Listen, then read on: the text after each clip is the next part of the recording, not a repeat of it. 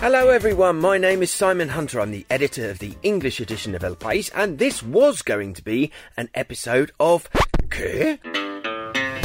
Our very own Spanish news podcast.